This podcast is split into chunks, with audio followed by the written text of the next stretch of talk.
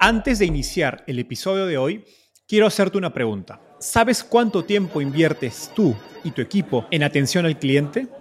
En el mundo de las startups, donde cada segundo cuenta y cada cliente es importante, Zendesk se convierte en tu aliado perfecto. Es como tener un equipo de superhéroes de atención al cliente a tu disposición. Zendesk es una plataforma omnicanal que integrará todos tus canales de comunicación como WhatsApp, email y redes sociales en un solo lugar. Gestiona tickets, ofrece una gran experiencia, aumenta tus ventas, pero sobre todo Construye relaciones cercanas con tus clientes gracias a Zendesk. Como beneficio exclusivo por ser parte de la comunidad startupeable, podrás probar el CRM de Zendesk completamente gratis por 6 meses. Y si decides continuar, tendrás 15% de descuento en tu primer año de contrato. Lo mejor de todo es que Zendesk escala de acuerdo a tus necesidades. Desde la oficina prestada donde empezaste hasta la compañía global que quieres construir. Compañías globales como Slack, Shopify y Airbnb confían en Zendesk para su atención al cliente. Ahorra tiempo, dinero y mantén felices a tus clientes.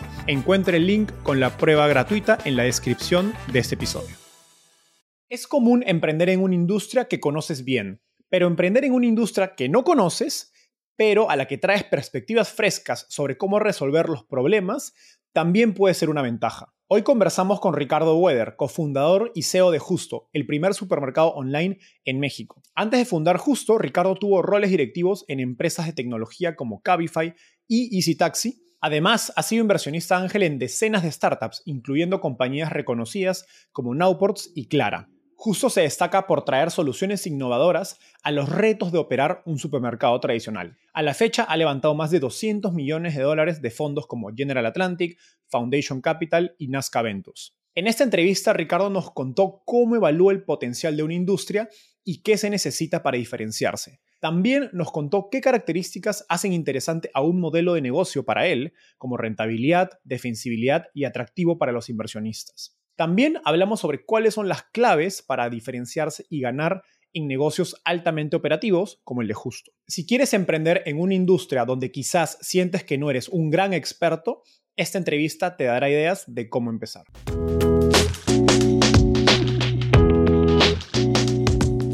Hola, mi nombre es Enzo Cavalier y soy un convencido de que el emprendimiento en tecnología es una oportunidad histórica para resolver los problemas más urgentes de Latinoamérica.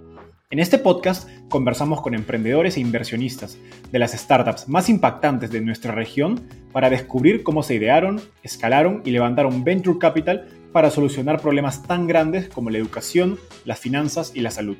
Recuerda visitar www.startapeable.com donde encontrarás todo un ecosistema de recursos para tu camino startup. Hola Ricardo, ¿cómo estás? Finalmente, después de bastante tiempo, bienvenido al podcast. Muchísimas gracias por la invitación, muy contento de tener la oportunidad de poder platicar hoy. Gracias. Ricardo, empecemos con un poco de tu historia. Cuéntanos cómo llegaste al fascinante mundo de las startups. Yo trabajé, eh, soy ingeniero, trabajé varios años en consultoría y en, banca, pero siempre estuve interesado en, eh, me gusta mucho la tecnología, la ciencia, ¿no? Y, y, desde que empecé mi carrera siempre intentaba poner, tenía side business, ¿no? A mi trabajo más formal en, finanzas y consultoría. Y ahí más o menos en 2011 eh, hice una maestría fuera, yo quería un cambio de carrera y regresé para trabajar en, Rocket Internet. En ese momento eh, apenas estaba empezando Rocket, Rocket Internet, llevaba muy poco en, en la TAM, eso era 2012 si bien recuerdo, y me tocó liderar Easy Taxi en México.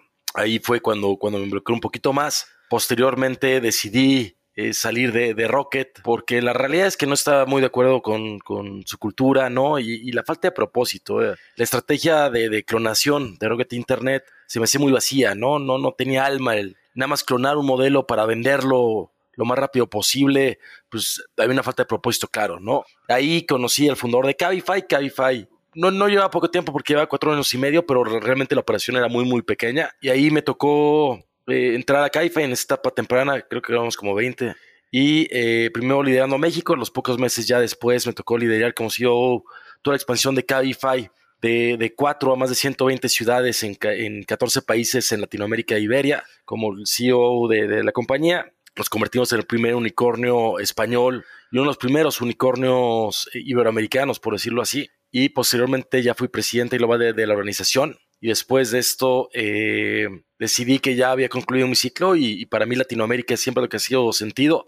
También cuando estaba en banca trabajaba en posiciones regionales y me dio la oportunidad de entender un poco las grandes oportunidades que existen en la región, las diferencias y semejanzas entre los países, ¿no? A pesar de que compartimos una misma lengua, en muchos casos, muchos temas culturales, la realidad es que la forma de hacer negocios varía bastante de país a país, ¿no? Hablando de crear modelos, eh, digamos, desde cero, eh, específicos a una región, a un problema específico, te he escuchado decir que uno de los beneficios de no, no conocer un sector o industria a profundidad es que es más fácil pensarlo en términos de principios básicos o first principles, como se dice eh, en inglés. Cuando empiezas a estudiar el, mercado de, digamos, de consumo, de supermercados, ¿cuáles fueron los problemas que, más te llamaron la, atención y, te motivan a, a construir una compañía? en este espacio? Mira, a mí la industria de consumo, a pesar de que tenía cero experiencia en ella, me llamaba mucho la atención porque si lo ves de esta forma, realmente es la industria que toca a todas las personas a través de diversos canales de distribución. ¿Me explico?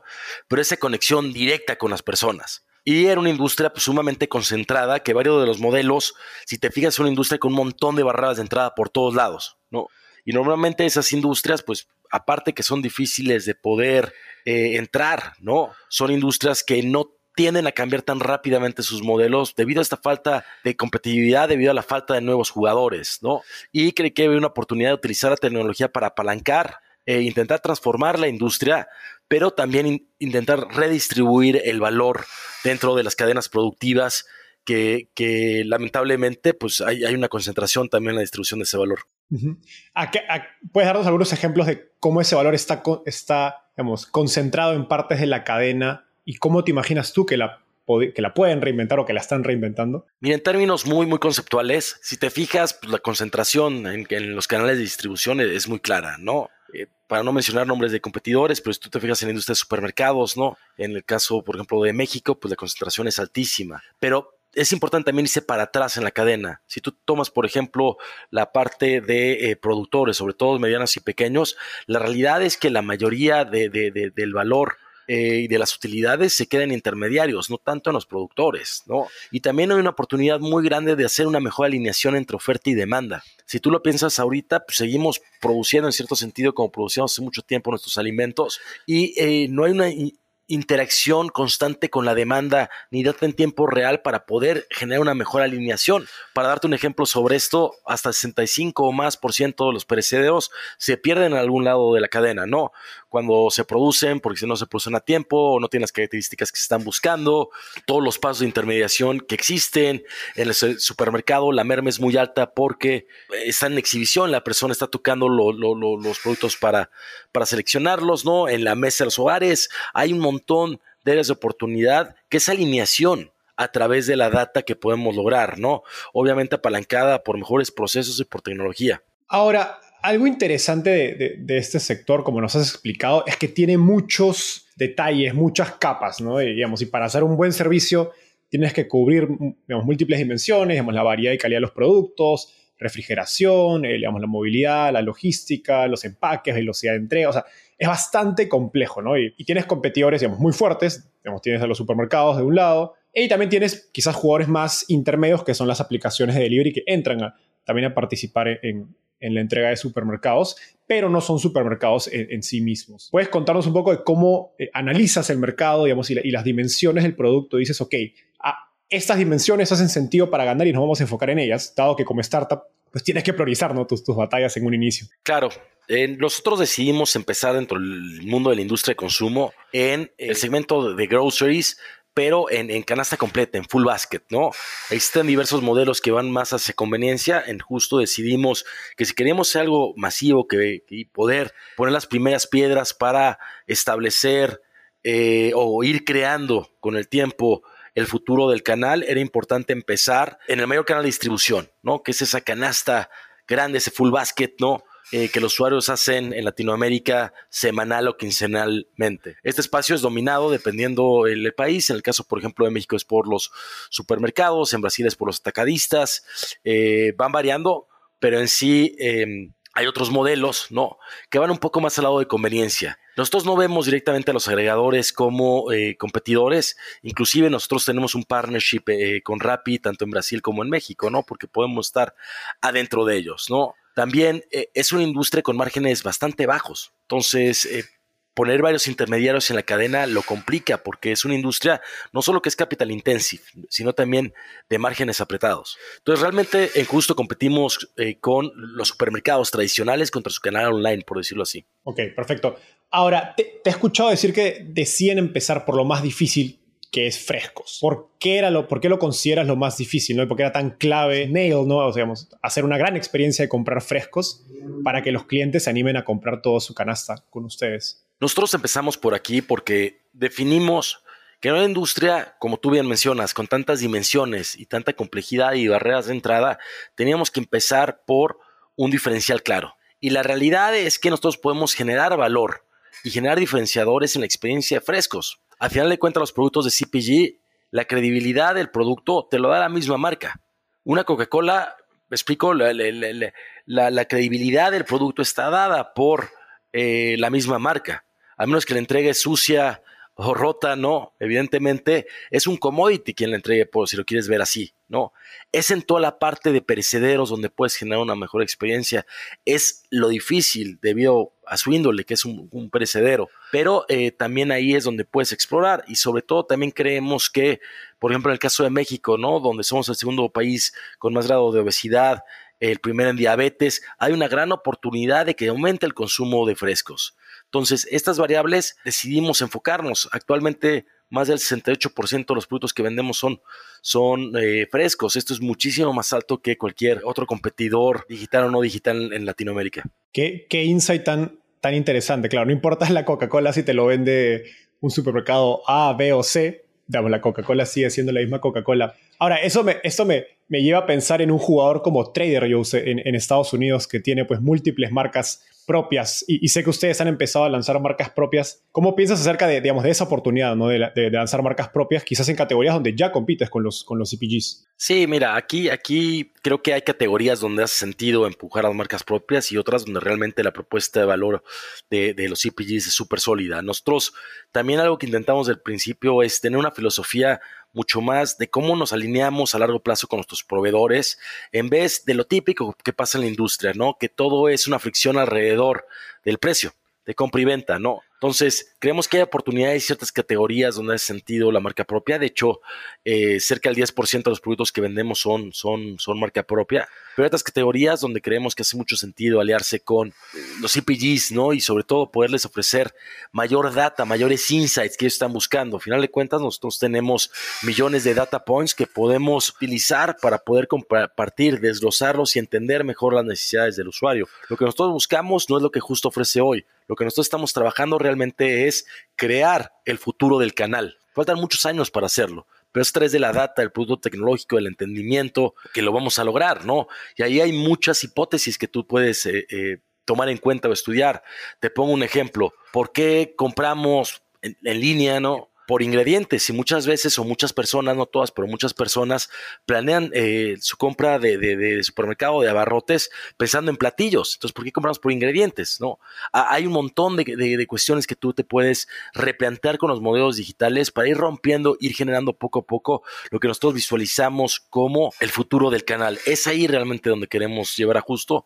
Es, eh, nosotros queremos ser los pioneros, realmente los que, los que desarrollen el futuro del canal en, Latinoamérica, ¿no? Es un maratón, hay que irlo construyendo, pero vamos en buen camino. Me, encanta porque básicamente lo que, lo que estás describiendo es que están construyendo un supermercado 2.0, ¿no? Pensado exclusivamente para el canal online y no son simplemente, digamos, una interfaz para comprar online sobre una infraestructura de supermercado tradicional existente. No estás tratando de recrear todo pensando desde el canal eh, online. Ahora, recuerdo que cuando viví en México, hace dos años todavía, mis, mis entregas de justo eran entregadas por 99 minutos. Y, pero una tendencia interesante en e-commerce es que los jugadores grandes cada vez tienen mayor control sobre su propia logística, ¿no?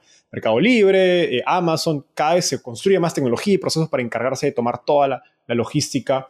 ¿Cómo piensas acerca de la, importancia de la logística en, tu propuesta de valor, ¿no? Y cómo evolucionó ese control en el, tiempo? Sin duda, eh, es una parte elemental porque el diferenciador, el único touch point que nosotros tenemos en el, punto, en el mundo real es la entrega. Y realmente creemos que tenemos una entrega bien diferenciada versus otros competidores en el mercado. Aquí lo que es importante para nosotros, sobre todo al principio, era controlar la experiencia, ¿no? Eh, a pesar de que nosotros tenemos socios con los que operamos en el caso de México, ¿no? En otros países es diferente. Eh, la experiencia nosotros controlamos, entrenamos, monitoreamos. Si te fijas y, recuerdas, inclusive está brandeado como justo, ¿no?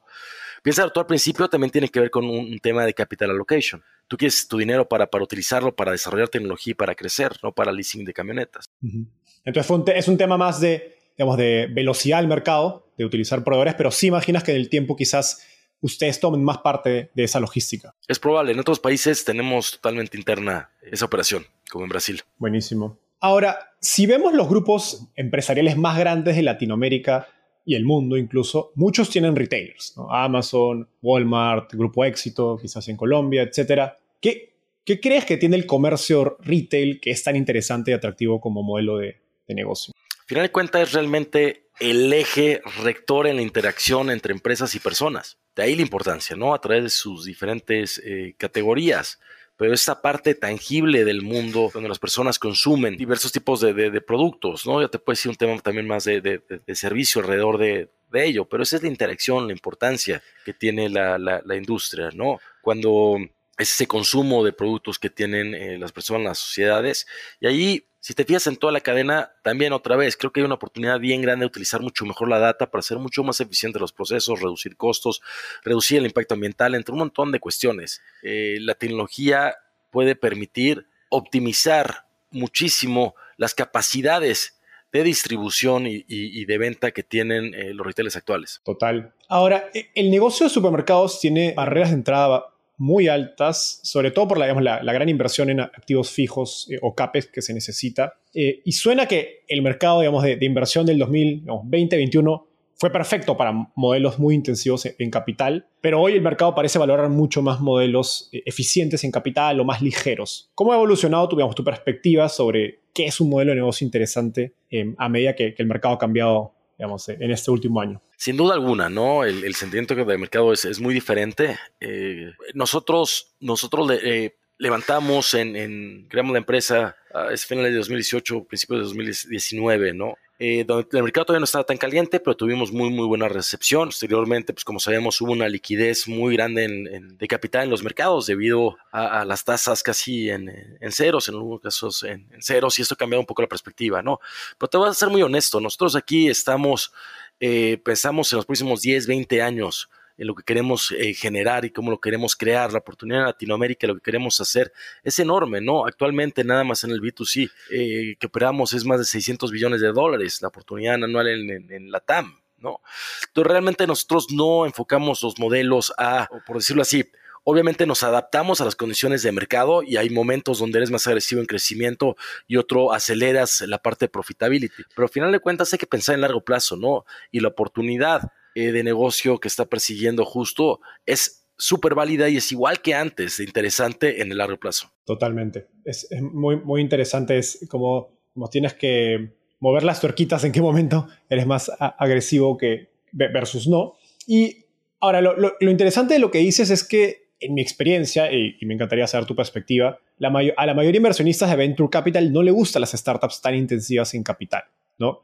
creo que ustedes tuvieron, aprovecharon una gran ventana para levantar capital, obviamente también han apalancado en el, en el track record de ejecución que, que tenías, pero digamos, ¿estás de acuerdo con esto? Y quizás qué recomendaciones de levantamiento de capital le darías a emprendedores que tienen modelos eh, intensivos en, capital. Sí, sin duda, como el que el sentimiento de mercado va cambiando y también el apetito de inversión a ciertos modelos, ¿no? Siempre vamos a ver ciertos trends, ¿no? El año pasado era web de 3.0, NFTs, ¿no? Ahorita estamos, voy antepasado, ahorita estamos viendo más eh, eh, inteligencia artificial nuevamente con Push y, eso va cambiando, ¿no? Lo que sí queda claro es que obviamente para inversionistas, modelos entre más altos sean los márgenes y, menos eh, sea el, el capital y más fácil sea escalar, pues va a ser más interesante.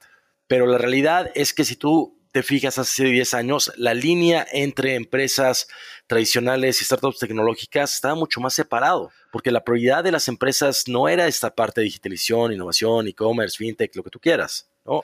Dime ahorita qué empresa tradicional no está pensando en esto. Entonces la línea quitando Deep Tech, ¿no? La línea, la línea se ha hecho mucho más eh, estrecha, por lo cual hay que ir más profundo en la resolución de estos problemas. Eh, hay industrias que lo van a requerir eh, eventual, eventualmente, pero sí, ese apetito estoy de acuerdo contigo, va cambiando, ¿no? Es interesante lo que dices. El, hace unos meses, un año, recuerdo un, un tuit de un inversionista de Growth Stage en la TAM que hablaba un poco de la falta de startups más basadas en software en Latinoamérica. Y se generaba esta discusión en torno a, oye, quizás muchos de los problemas que tiene Latinoamérica tienen que ser modelos más tech-enabled porque pues hay una capa de infraestructura que no existe a comparación de, digamos, de otros países. Son problemas más básicos que necesitas antes de pues, pensar en, no sé, en el SaaS B2B eh, que quizás compran compañías corporativas eh, en Estados Unidos. ¿Lo, ¿Lo, ves así? Sí, sin duda. Mira, tomemos o analicemos una industria, ¿no? Por ejemplo, fintech, que es muy, muy interesante. La realidad es que eh, vamos atrasados, ¿no? En, el, estuvimos, fuimos una región que estuvo underserved por mucho tiempo. El acceso al capital era muy difícil. Emprender en Latinoamérica complicado porque la deuda, el capital estaba, el acceso al capital estaba casi reservado para las grandes empresas o las grandes fortunas, ¿no?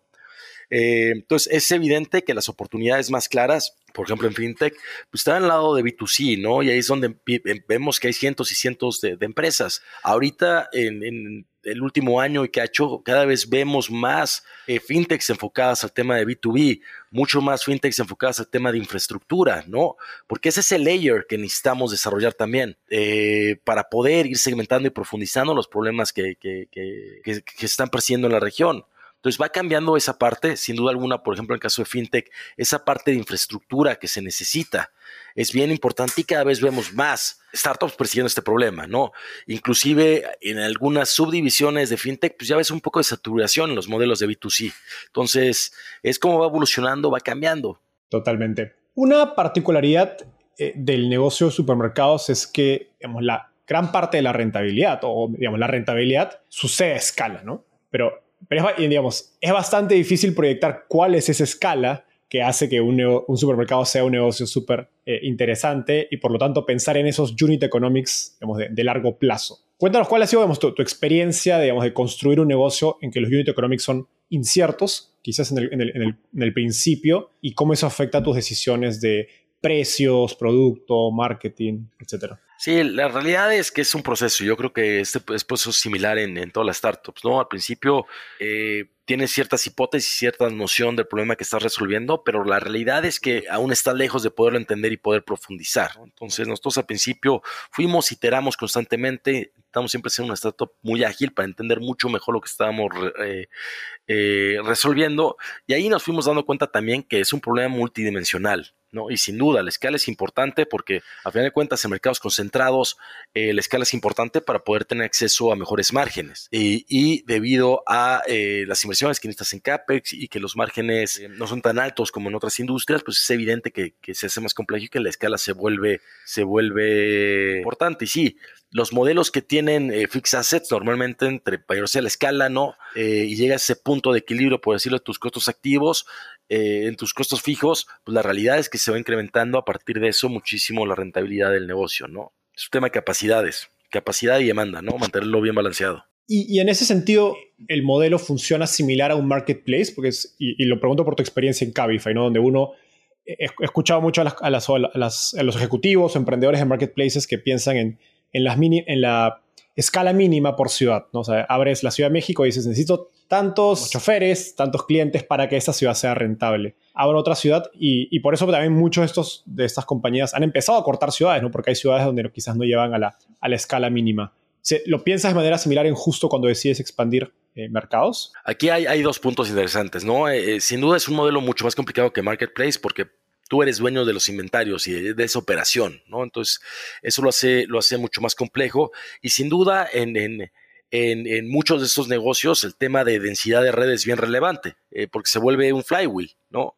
Entre más concentración de red tú tienes, pues eh, la realidad es que, por ejemplo, tus costos de distribución, de, lo que, de, logística van disminuyendo, ¿no? Al tener mayor densidad, la certidumbre que tú tienes para poder hacer tus presupuestos, ¿no? De, de, venta y poder alinear en tus algoritmos es mayor.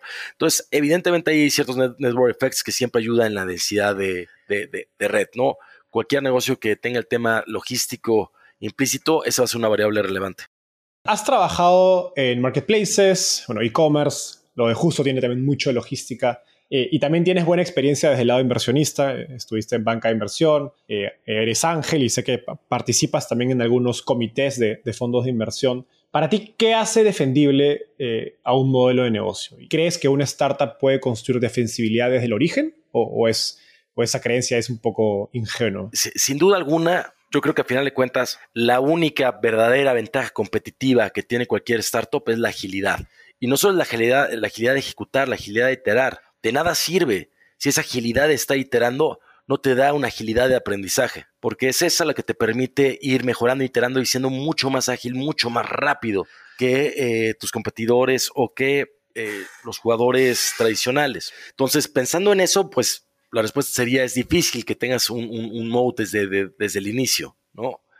Eh, tiene que ser un tema más de, invención y, normalmente pues tendría que venir más de, de, algo que pueda ser patentable en ese sentido, ¿no? Pero sin duda alguna, es, esa es la ventaja, la, el verdadero superpoder de cualquier startup, sin importar lo que haga, es que la cultura te permita generar hipótesis eh, de manera muy rápida, generar experimentos para poderlo comprobar ejecutarlos, iterar muy rápido, ir aprendiendo, aprendiendo, aprendiendo y entendiendo el problema que vas eh, eh, resolviendo. Ese es el verdadero superpoder y la forma de poder crear un mod, ¿no? Eh, si hay que entender bien y tener una visión de cuál es la oportunidad que está persiguiendo que te va a permitir con el tiempo generar defensibilidad. Yo te pongo un ejemplo, pero por ejemplo la industria de ride hailing es una industria con barreras de entrada baja. Y el problema de, normalmente las industrias de, barrera de entrada baja es que puedes crecer rápido, pero, pero es, es muy difícil obviamente de poderlo defender, ¿no? Y eh, se eh, llega un tema de cuando hay alta competencia, pues se trata de cash flow. En el caso eh, de Justo, nosotros hicimos ser algo con una complejidad operativa muy grande, porque al final de cuentas, sin importar que nuestros competidores sean mucho más grandes, los problemas operativos tienes que perdón por ser redundante, pero tienes que operarlos. ¿Me explicó? No puedes aventarle dinero. Eh, tienes que, operarlos y tienes que arreglarlos. Entonces, eso con el tiempo, esa misma complejidad operativa, ya que lo logras en estos modelos resolver, se vuelve tu, tu por decirlo así. ¿Me explicó? Sí. Me, parece fascinante lo último que dices porque creo que en los últimos dos años hemos visto justamente a las compañías de ride hailing eh, en Latinoamérica pues quemar dinero a gran escala para, para defender su posición de mercado, como dices, ¿no? con créditos, con marketing, eh, y pues la, la es, es, es, interesante porque la competencia pasa de quién tiene el mejor producto a quién está dispuesto a quemar más dinero ¿no? en créditos, en marketing para subsidiar la, tanto demanda como, como oferta. Ahora, hablando de cultura, y, esto que hablas de cómo convertir esa agilidad o esa velocidad en una velocidad de aprendizaje, ¿qué has aprendido acerca de cómo crear una, una cultura de aprendizaje donde la gente sienta la libertad de, digamos, experimentar sin temor a que puedan haber consecuencias, ¿no? Creo que ese es un punto, punto clave, ¿no? Eh, poder generar una cultura horizontal, una, cultura donde las personas se sientan empoderadas a compartir su, opinión y a discutir de una forma eh, estructurada eh, es lo que va ayudando, ¿no? Porque tiene que ser la cultura la, que empuje, sin importar eh, el rango jerárquico, por decirlo así, que las personas se empoderen a poder participar en discusiones, a discusiones para poder resolver más rápido los problemas y que realmente esa diversidad de conocimientos y experiencias te lleven a una innovación constante. ¿Cómo haces que la gente en tu equipo sienta la tranquilidad de tomar un riesgo de un experimento eh, y que no haya ese porque creo que muchos emprendedores o muchas compañías suelen decir, sí, acá invitamos a que la gente experimente y tome riesgos, pero luego no, no hay ese, ese colchón de seguridad para que la gente sienta la seguridad de tomar los riesgos. Aquí, aquí lo importante es que poder compartir qué es un riesgo aceptable, ¿no? Obviamente tomar un riesgo donde pones en, en, en, en, jaque la viabilidad de toda la empresa, pues no es aceptable por más que quieras ser ágil y quieras aprender rápido, ¿me explico? Eh, el, colateral es, es, mucho, mucho peor que, que, cualquier cosa que puedas tener pero sí es importante eh, poder medir, medir los riesgos que sean razonables, ¿no? O sea, ser bold en la toma de decisiones y en lo que quieres ser, buscando aprender, pero dentro de ciertos parámetros que hagan sentido.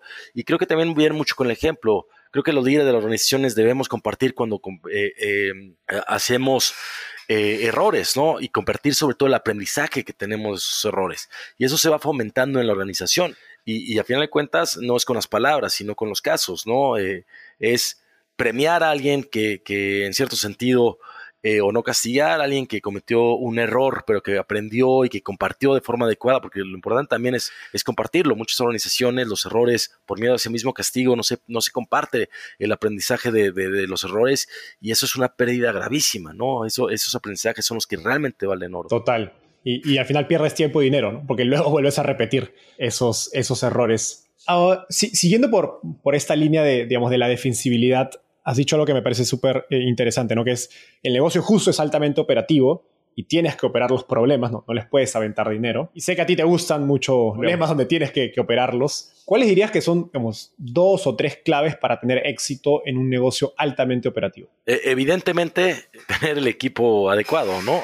Eh, sin duda alguna, yo tuve la gran fortuna de... Eh, que se unieron grandes líderes mucho mejores que yo en todo sentido a Justo y tienen la capacidad es, una mezcla de, ese talento y ese conocimiento, pero también de la cultura adecuada para poder ir resolviendo de una forma ágil esos, esos eh, problemas, ¿no? Quitar el bullshit, intentar ir a los principios básicos, ¿no? Y entender de dónde viene el problema, intentar ser flexible, ¿no? Algo importante es que no solo es la agilidad, es cómo mantienes, cómo vas escalando una organización que sea flexible. ¿Por qué?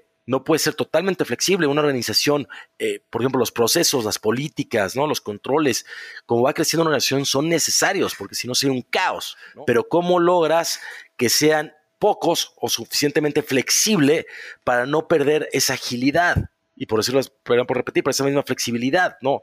El problema que tienen algunas empresas, como van escalando para controlar ese caos, empiezan a poner muchos controles, procesos, lo que tú quieras, y se vuelve demasiado rígido, y es lo que te hace perder esa agilidad, y dejas de aprender eh, de la misma forma, ¿no? Entonces, es ese balance que también es bien relevante, poderlo mantener.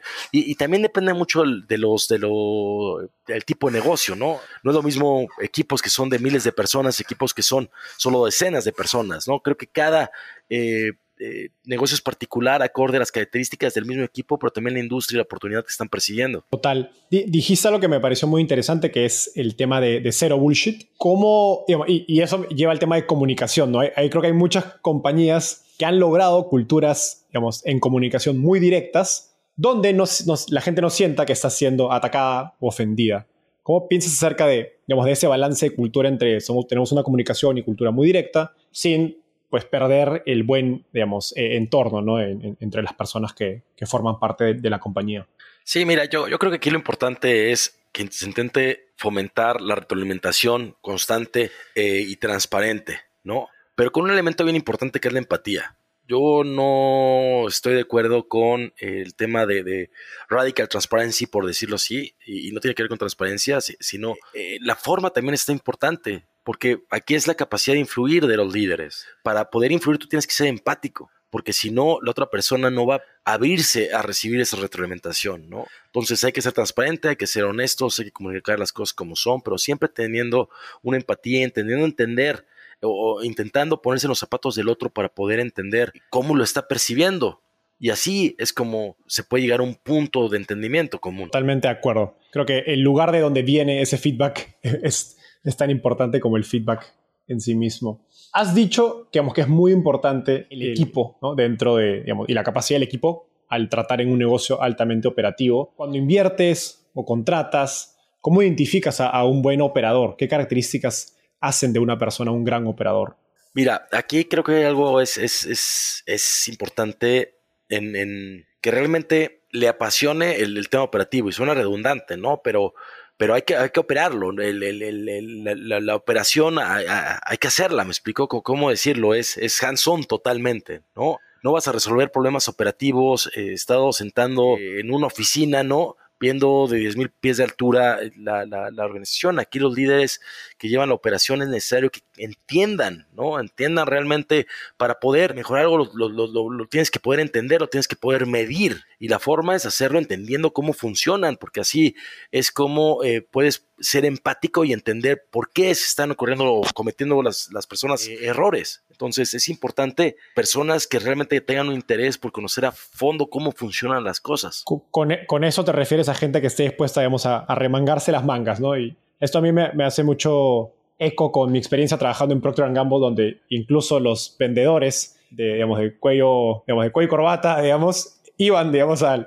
a las tiendas, a las bodeguitas del canal tradicional a, a conocer cómo se estaba poniendo el shampoo de Procter Gamble en la tienda chiquita en tal, en tal distrito, digamos, muy alejado, digamos, de, del centro de la ciudad.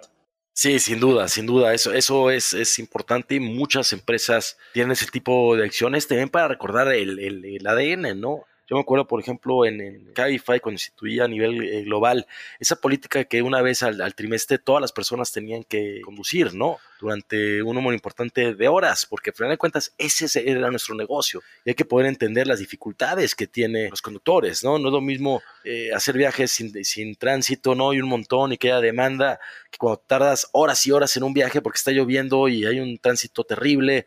Entonces, este tipo de cuestiones son importantes y relevantes. Vale. Cuando hay tanta demanda por, por tu producto y, no te das abasto, creo que es relativamente fácil caer e, en, la tentación de contratar más personas para resolver un problema, sobre todo cuando tienes capital, en lugar de resolver los problemas pensando en producto, en tecnología, eh, procesos, etc. Eh, porque toman pues, más semanas o meses eh, en diseñar e implementar. ¿Cómo, ¿Cómo evalúas y decides entre resolver problemas con personas versus software?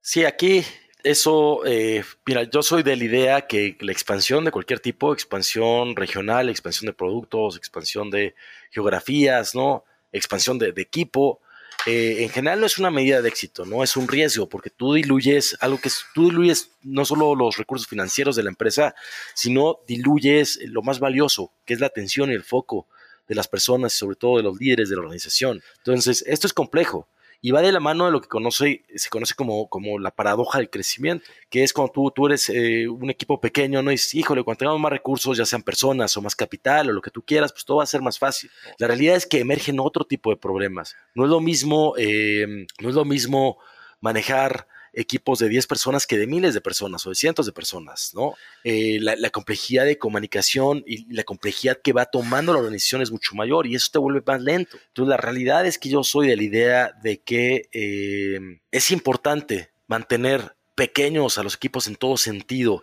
Al principio, sobre todo cuando estás trabajando en entender el problema, estás trabajando en construir un primer product market fit, ¿no?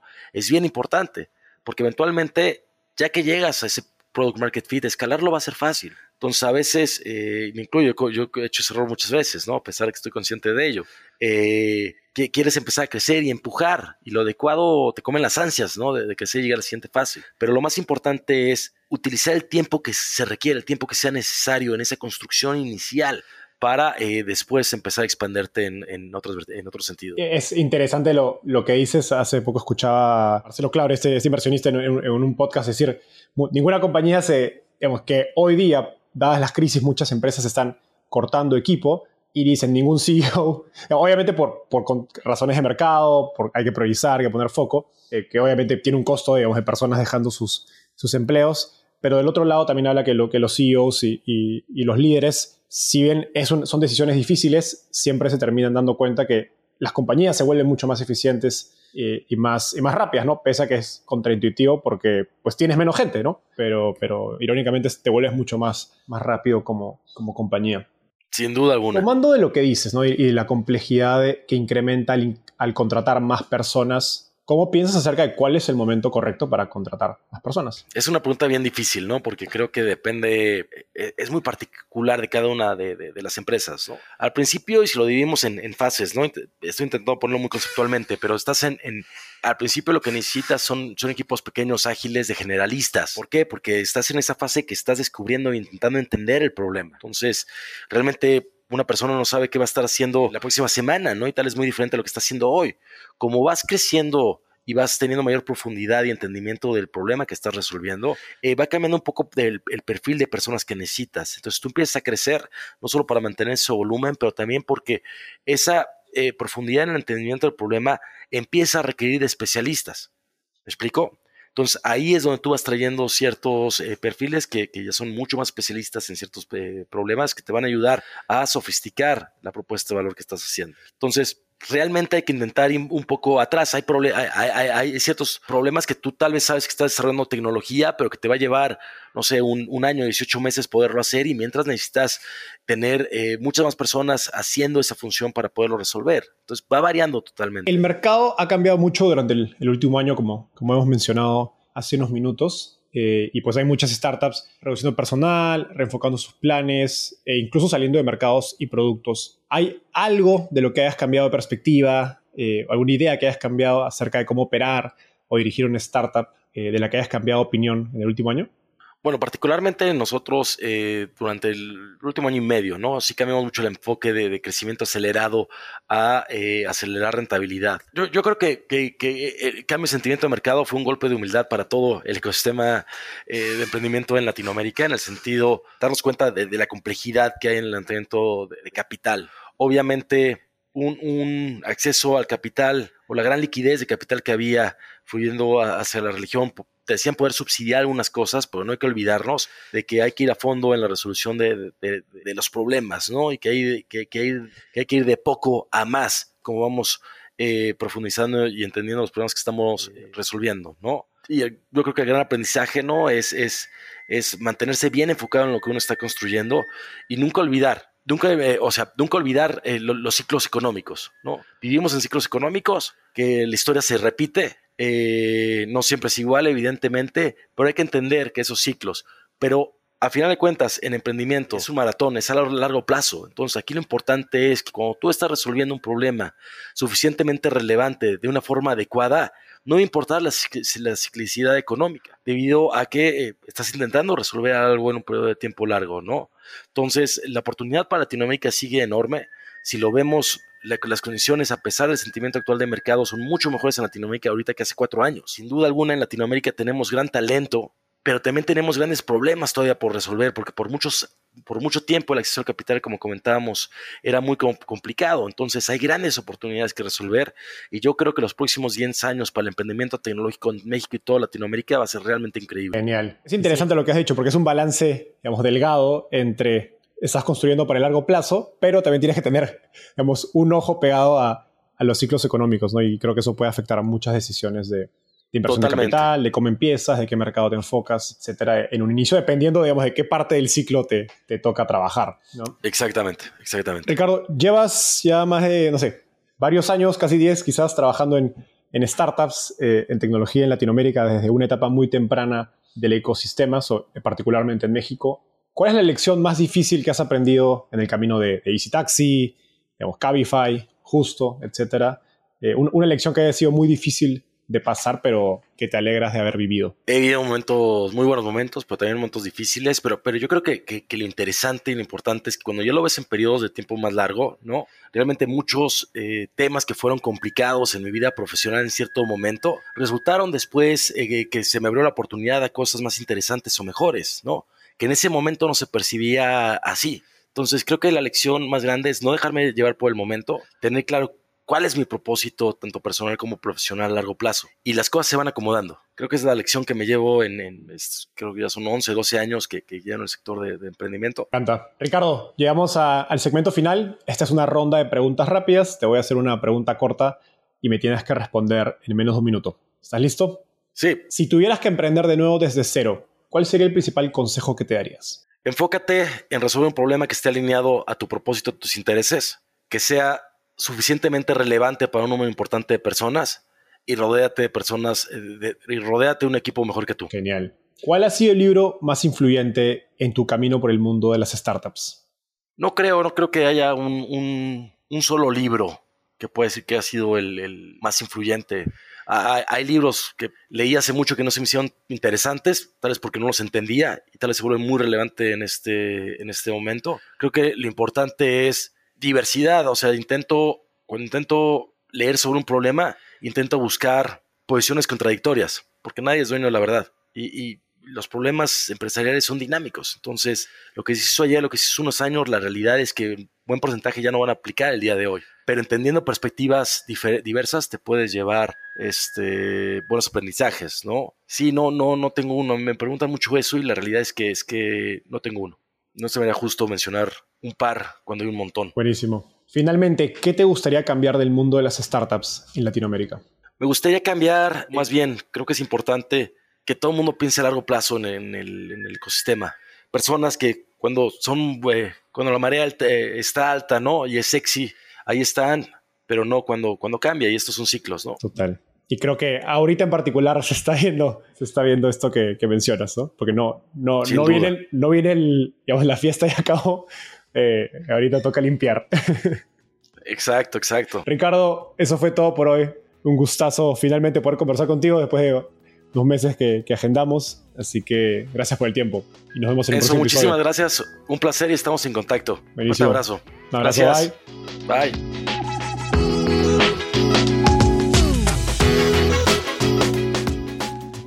Antes de cerrar el episodio, quiero contarte que lanzamos el podcast Startupiable en 2021 y en menos de un año ya somos casi 10.000 personas que lo escuchamos cada mes. Y quiero seguir creciendo esta comunidad. Por eso, si escuchaste este episodio y te gustó, ayúdanos contándole a un amigo, familiar o colega. Suscríbete y déjanos un review en Spotify o Apple Podcasts. De hecho, me gustaría saber quién eres y por qué escuchas el podcast. Mándame un mensaje sencillo a enzo.startapeable.com o por Twitter a arroba contándome por qué escuchas el podcast Startapeable y cómo te ayuda en tu empresa o trabajo.